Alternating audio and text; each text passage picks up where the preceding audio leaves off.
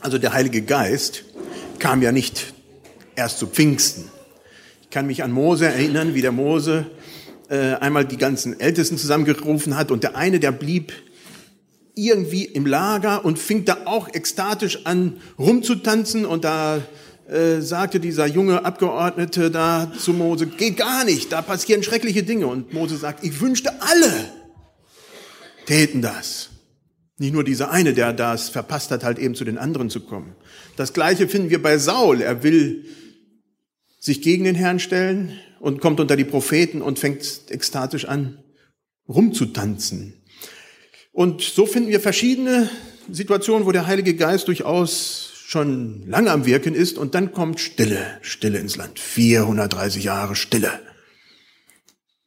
Und mit Jesus haben wir eine ein Aufblühen der Aktivität des Heiligen Geistes und dann mit Pfingsten, das heißt, nachdem Jesus aufgefahren ist, tatsächlich über alle Christen in einer Art und Weise, wie es vorher nicht da war. Also das ist noch die Steigerungsstufe, die wir finden. Ich könnte jetzt über einen üblichen Text von Pfingsten predigen und äh, da ich ja jetzt über Lukas predige, kam mir Lukas 7 sehr, sehr recht vor, was jetzt auch sowieso dran wäre, wo es doch wieder ersichtlich ist, wie der Heilige Geist schon vorher wirkt im Leben von Jesu und äh, ja, was da schon alles am Passieren war. Vorher erzähle ich allerdings etwas, was, ja, wir waren vor anderthalb Wochen, Britta und ich, auf einer Missionskonferenz zur Christi Himmelfahrt in Stuttgart. Und da hat unter anderem ein Kubaner gesprochen. Und dieser Kubaner, äh, feuriges Temperament, Sohn eines Pastors hat gesagt, nee, also Pastor, vergiss es, werde ich nie. Ja, der hatte das von A bis Z durchexerziert. Kleinste Kasse, die es gibt, Pastoren und darunter gibt's gar nichts eigentlich mehr. Sozialistisches Land wohlgemerkt. Immer aufräumen, putzen, wo alle anderen sich die, den Dreck da aus den Taschen schüttelten. Äh, immer nach Ordnung gucken, schon als Kind. Also er hat gesagt, nee. Dann wurde er Kung-Fu-Meister, dreimal in, äh, in Kuba, sagte, ja, das ist schon die richtige Laufbahn. Und dann wollte er äh, studieren, und zwar etwas, wo auch Geld bei abspringt und schon gar nicht Pastor. Doch, es kam anders. Der Herr bewegte sein Herz mehr und mehr. Äh, es tat sich auf einmal auch etwas in Kuba ähm, ja, es taten sich Dinge, die nur der Heilige Geist tun kann. Und so erzählte er unter anderem ganz viele Geschichten, aber eine will ich erzählen, die, äh, wo man sagt, ja, da, dafür beten wir. Ein, unter anderem hatten sie eine Bibelschule äh, gegründet und da war Ferienzeiten, die Schüler fuhren nach Hause und der eine Bibelschüler saß im Bus, ähm, so wie sie es gehört, Klappe halten, schön fahren, mitfahren. Aber irgendwie ließ ihn der Heilige Geist nicht in Ruhe und sagte, Mensch, sprich doch den anderen an. Und der sagte, du bist ja blemblem, warum soll ich denn meinen Nachbarn ansprechen? Aber es ließ ihn nicht in Ruhe, er spricht ihn an und dieser sagt, jawohl, das will ich, ich will Jesus Christus nachfolgen. Und ja, gibt dem Herrn sein Leben und sagt, was jetzt? Und dann sagt dieser junge Mann, ja, was soll ich machen? Äh, hier hast du meine Bibel, dann war noch ein äh, Anleitungsbuch von der Bibelschule, kannst alles haben, geh und tu, wie es da drinnen steht. Und dann steigt er aus und der andere fährt weiter. Halbes Jahr später fährt dieser Mann, den wir äh, da in, in Stuttgart getroffen haben, mit seinem uralten Lader da.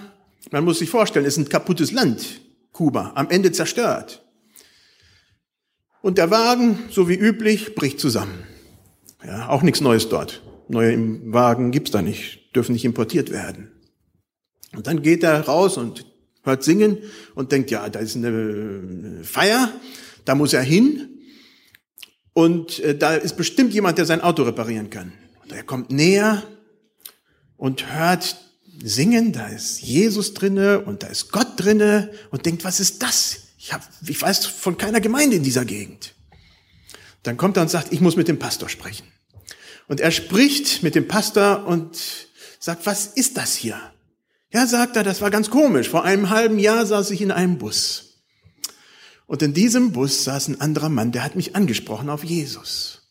Und er sagte, nimm da meine Bibel, fahr nach Hause und tu was da, was da drinnen steht. Und jetzt sind wir 200 zusammen und äh, feiern hier Gottesdienst. Aber wir wissen nicht, was wir weitermachen sollen. Und so ist zurzeit eine Bewegung in Kuba, ja, was wir früher mal vielleicht bei uns durch die Reformation in Deutschland erlebt haben. Überall Aufbrüche. Der Heilige Geist kommt auf das Land. In einer Art und Weise, die, wo wir wissen, das kann kein Mensch machen. Das ist nicht menschengemacht. Das kann keiner organisieren. Da ist der Herr am Werk. Also das ist, bewegte mich ganz, ganz stark, ähm, zu hören und zu sehen, jawohl, der Herr ist am Wirken. So kam ich zu dem Text aus Lukas 7, wo wir das auch spüren und sehen, wie Gott am Wirken ist. Da steht in Lukas 7 die Verse 1 bis 10. Das müsste ich auch mal anmachen. Ne? Nachdem Jesus eine Rede vor dem Volk vollendet hatte, also die Bergpredigt, ging er nach Kapernaum. Ein Hauptmann aber hatte einen Knecht, der ihm lieb und wert war, der lag todkrank. Als er aber von Jesus hörte, sandte er die Ältesten der Juden zu ihm und bat ihn zu kommen und seinen Knecht gesund zu machen. Als sie aber zu Jesus kamen, baten sie ihn sehr und sprachen, er ist es wert, dass du ihm die Bitte erfüllst. Denn er hat unser Volk lieb und die Synagoge hat er uns erbaut. Da ging Jesus mit ihnen. Als er aber nicht mehr fern von dem Haus war, sandte der Hauptmann Freunde zu ihm und ließ ihm sagen, ach Herr, bemühe dich nicht, ich bin nicht wert, dass du unter mein Dach gehst. Darum habe ich auch mich selbst nicht für würdig geachtet, zu dir zu kommen. Sondern sprich ein Wort, so wird mein Knecht gesund, denn auch ich bin ein Mensch der Obrigkeit untertan und habe Soldaten unter mir. Und wenn ich zu einem sage, geh hin, so geht er hin, und zu einem anderen, komm her, so kommt er, und zu meinem Knecht, tu das, so tut er's. Als aber Jesus das hörte, wunderte er sich über ihn und wandte sich um und sprach zu dem Volk, das ihm nachfolgte, ich sage euch, solchen Glauben habe ich in Israel nicht gefunden. Und als die Boten wieder nach Hause kamen, fanden sie den Knecht gesund. Eine erstaunliche Geschichte. Diese Geschichte hat extrem viele Parallelen mit Naaman, im Alten Testament. Dieser Naaman war auch ein oberer, hochangesehener Mann, wurde, er selber wurde krank. Durch die Juden, in diesem Fall beim Naaman war es das jüdische Sklavenmädchen, was im Hause wohnte, und beim Hauptmann in dieser Geschichte waren es die Synagogenvorsteher. Er äh, kommt er zur Begegnung mit Gott, möchte man so sagen. Beim Naaman macht er sich auf und will zum Elias und Elias lässt sich nicht sehen. Und bei diesem Hauptmann sieht der Hauptmann auch nicht Jesus. Und beim Naaman schickt der Elias ihn zum Fluss, zum Jordan, weit weg, sich siebenmal unterzutauchen, auch von, von ferne. Und beim Hauptmann in dieser Geschichte geschieht die Heilung auch von Weitem. Erstaunliche Parallelen. Und dieser Hauptmann hat eine tiefere Einsicht in Jesu Leben und Handeln, als es bei den Juden der Fall ist. Er hat ein tieferes Verständnis von dem, wie Jesus funktioniert, was er tut, wofür er hier auf dieser Erde ist, als die Juden. Erstaunlich, für mich ganz, ganz tief. Er schätzt die Autorität Jesu ein, er schätzt Jesu Handeln richtig ein und er selber geht voll darauf ein und sagt, jawohl, ich lasse mich auf dieses, diesen Versuch ein. Es geht um einen Sklaven. Und das ist für mich auch schon erstaunlich, weil als Sklave ist man auf der untersten Skala dessen, wer was empfängt. Aber man darf es auch nicht falsch einschätzen. Es gab damals zur Zeit Jesu durchaus Sklaven, die sehr beliebt in, äh, im Haushalt waren. Die haben sogar teilweise die Führung des ganzen Haushalts geschmissen. Wir brauchen nur zurückdenken an Josef im Alten Testament, wie er alles übernahm und im Hause tat von Potiphar.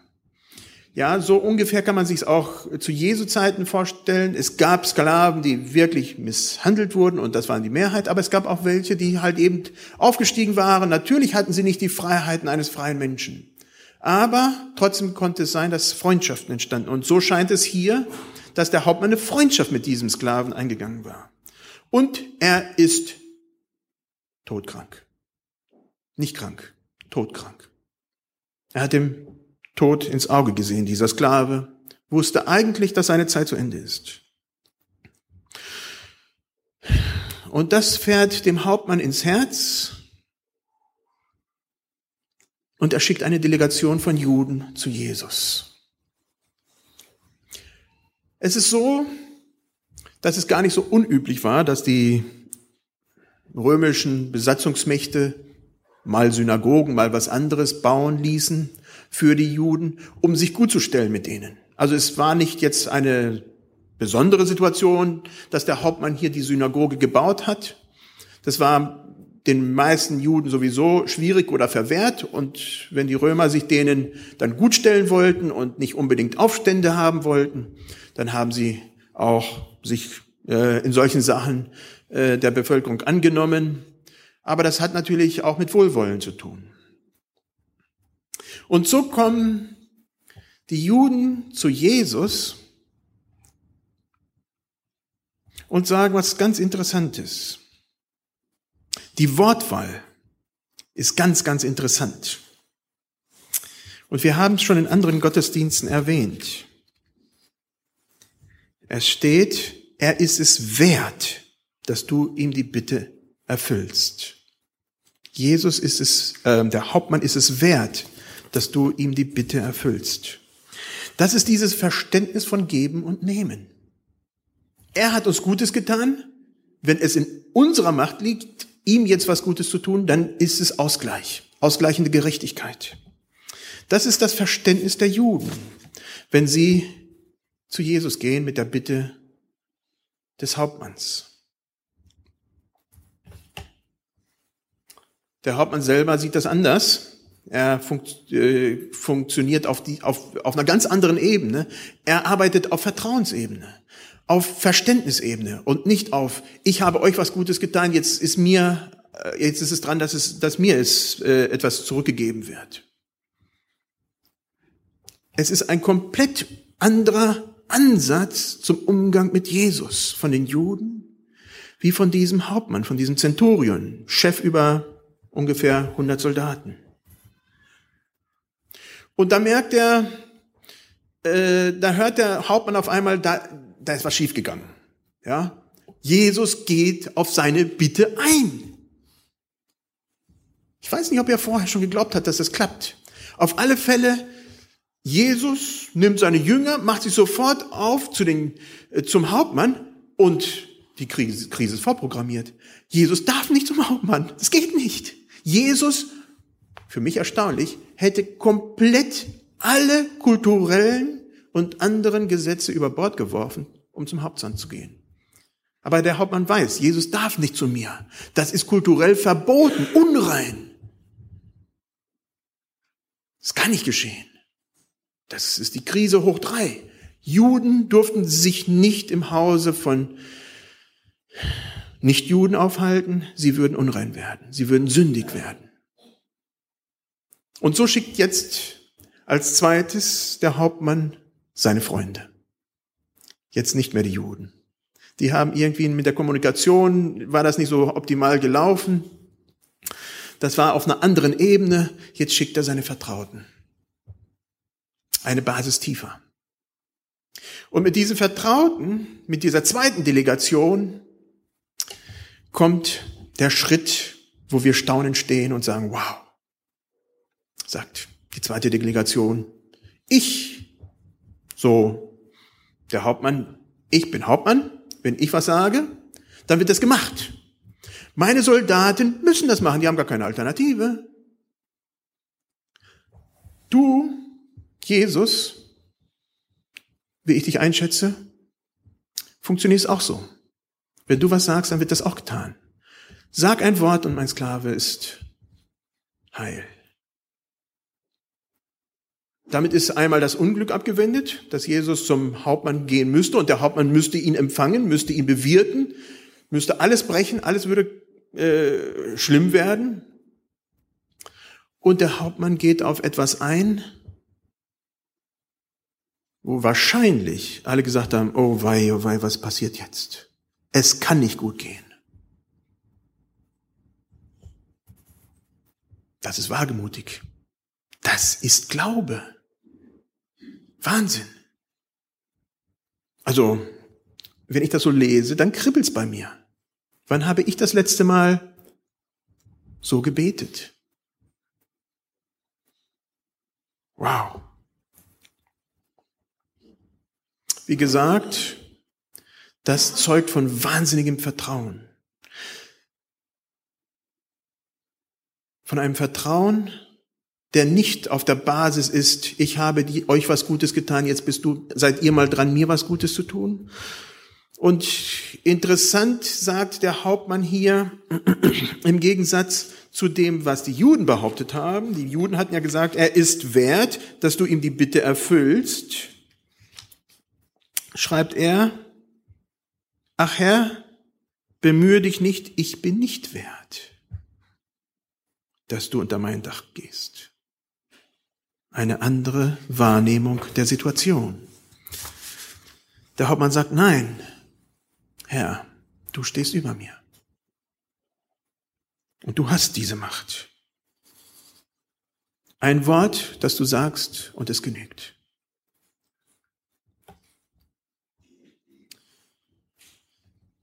Das hinterlässt einen verwunderten Jesus. Wir haben nur zwei Stellen in der Bibel, wo Jesus verwundert ist. Einmal über den Unglauben in Nazareth und einmal über den Glauben dieses Hauptmanns. Könnt ihr euch vorstellen, Jesus verwundert? Wow! Also ich finde das klasse, ja. Jesus steht da und sagt, das habe ich nicht erwartet. Dieser Mann, der glaubt in einer Art und Weise. Wow! Großer Glaube. Und Jesus stellt ihn heraus vor den Juden und sagt, so einen Glauben habe ich in Israel nicht gefunden. Ich hätte es gerne, aber ich habe es nicht gefunden. Die große Frage, die zentrale Frage, die sich hier stellt, ist allerdings noch einen Schritt höher. Bis jetzt war Jesus immer unter den Juden tätig. Was wird Jesus tun zu einem Menschen, der nicht zu den Juden gehört? Oder in anderen Worten, wird die gute Nachricht von Jesus, die ganze Bergpredigt, alles, was er gepredigt hat, von Belang sein für Menschen, die nicht Juden sind? Jetzt kommt es zur Entscheidung. Wird es das sein? Oder gilt das alles nur für das Volk Israel? Jesus weigert sich, die Trennlinie zwischen Juden und Nichtjuden zu ziehen. Er tut's nicht. Der Hauptmann hat ihn gerufen und Jesus reagiert darauf. Er macht da keine Trennlinie. Und ich denke, es wird wahr in diesen Worten, das, was ganz am Anfang in Kapitel 2 von Simeon, als der den Baby Jesus im Arm hielt und segnete im Tempel, da wird es wahr. Da sagte der Simeon in Kapitel 2, 29 bis 32, Herr, nun lässt du deinen Diener in Frieden fahren, wie du gesagt hast, denn meine Augen haben deinen Heiland gesehen, den du bereitet hast vor allen Völkern. Ein Licht zu erleuchten die Heiden und zum Preis deines Volkes Israel. Hier fängt's an. Jesus sieht diese Trennung zwischen Juden und Nichtjuden. Das Wort, was in der Bibel steht, ist barbarisch. Da steht nämlich Barbaren. Das war so das Wort für Nichtjuden. Hört sich heutzutage ganz schlimm an, aber es ist eigentlich nur ein generisches Wort für Nichtjude. Wird Jesus auch den Barbaren, auch den Nichtjuden tatsächlich begegnen? Gilt das denen auch, was Jesus an gute Nachricht zu vermitteln hat? Gilt es schlussendlich uns? Das ist die Frage. Und Jesus stellt diese Frage gar nicht. Sie ist für ihn nicht da. Er geht auf den Hauptmann ein. Er spricht dieses Wort und der Sklave wurde zu der Zeit, wo Jesus das sagte, heil. Ich kann mir ganz gut vorstellen, dass die entsandten Freunde vom Hauptmann sehr wohl geprüft haben, genau wann die Uhrzeit war. Wann war das, als es diesem Sklaven wirklich besser ging? Und dann haben sie bestimmt geprüft und geguckt und überlegt und überlegt, kann das sein, kann das nicht sein, kann das sein, kann das nicht sein?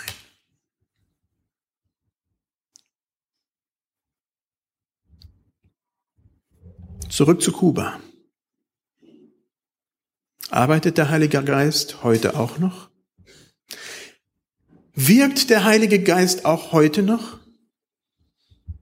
Heute ist Pfingsten. Sogar so, dass wir uns wundern.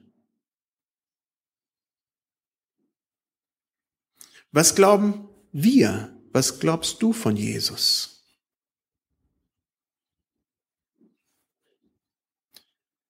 Es gab eine Zeit in Deutschland, da war das so.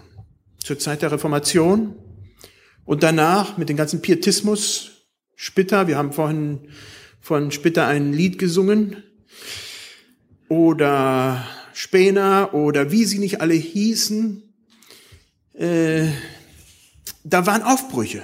Aufbrüche, die man menschlich nicht erklären konnte. In einer Größe, die menschlich nicht machbar war. Wo einfach der Heilige Geist das Land überrollt hat. Wo einfach Dinge aufstanden, die vorher nicht, einfach nicht denkbar waren. Pfingsten. Ich will jetzt ganz persönlich werden. Wenn ihr betet, betet ihr so, dass das, was ihr betet, auch ohne Gott erfüllt werden kann? Dann brauchen wir nicht Gott. Dann brauchen wir auch den Heiligen Geist nicht. Dann könnt ihr das selber erledigen. Geht hin und macht. Nichts gegen äh, hingehen und aktiv sein. Aber dann brauchen wir uns nicht auf den Heiligen Geist beruhen. Oder sind unsere Gebete, das, was wir von Gott erwarten, so wagemutig, dass Gott einschreiten muss.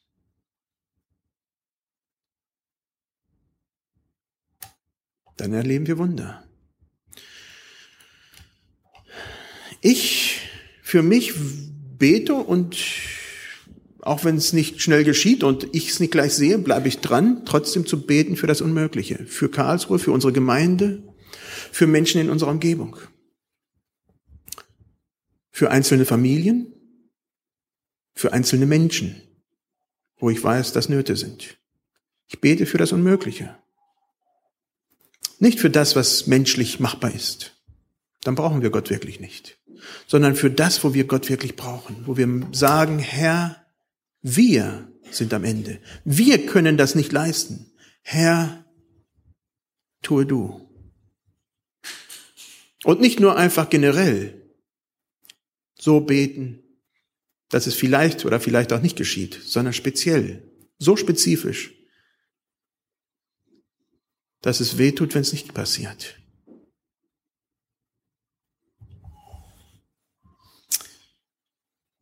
Eine letzte Frage. Wer ist der Sklave in eurem Leben, für den ihr beten wollt, der dann heil werden soll?